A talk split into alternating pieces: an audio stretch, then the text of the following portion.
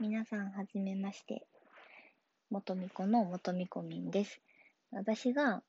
ラジオトークを始めて1週間になったんですけれども、いつもはライブ配信の方させていただいてて、で、この収録、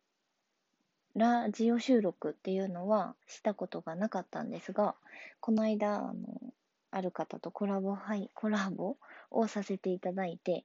で、その時に、私はずっと自分の声を聞くのが恥ずかしくて、その収録っていうのをしてなかったんですけども、あの、その方と一緒にコラボさせてもらった時に、自分の喋り方の癖とか、あの、ペペース自分の喋り方の速さとかが、なんかもっとこうした方がいいな、ああした方がいいなっていうのがすごい勉強になったので、自分の成長のためにも、これからこっちの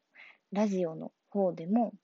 あの、していこうかなと思って、今日初めてちょっと撮ってます。で、私がこのラジオトークのアプリを始めたきっかけは、あの、現実逃避がしたくって、こっちのこういうアプリで始めてみたんですけれども、私は子供がいるのと、まあ、社会人の経験とか、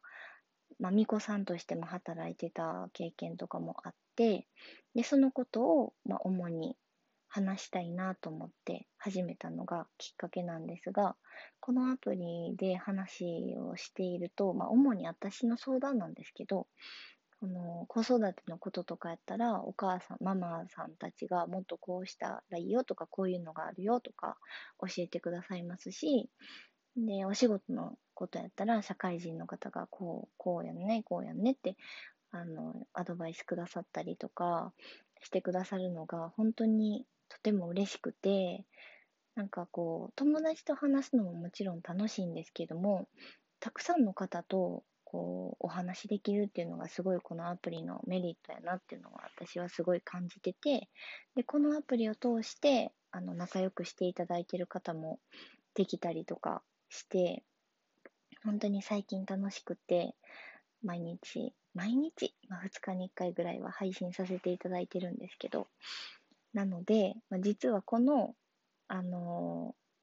何ですか？このラジオを撮る今収録っていうんですか？この録音してるのも実はもうなんか15回ぐらい練習して撮ってるんですけどなんか緊張まだまだ緊張してますし全然うまく話せないんですけどえっとそうですね。これからラジオトークでいろいろお話できたらなと思うのでまたよかったら来ていただけたら嬉しいです。よろしくお願いします。元みこみんでした。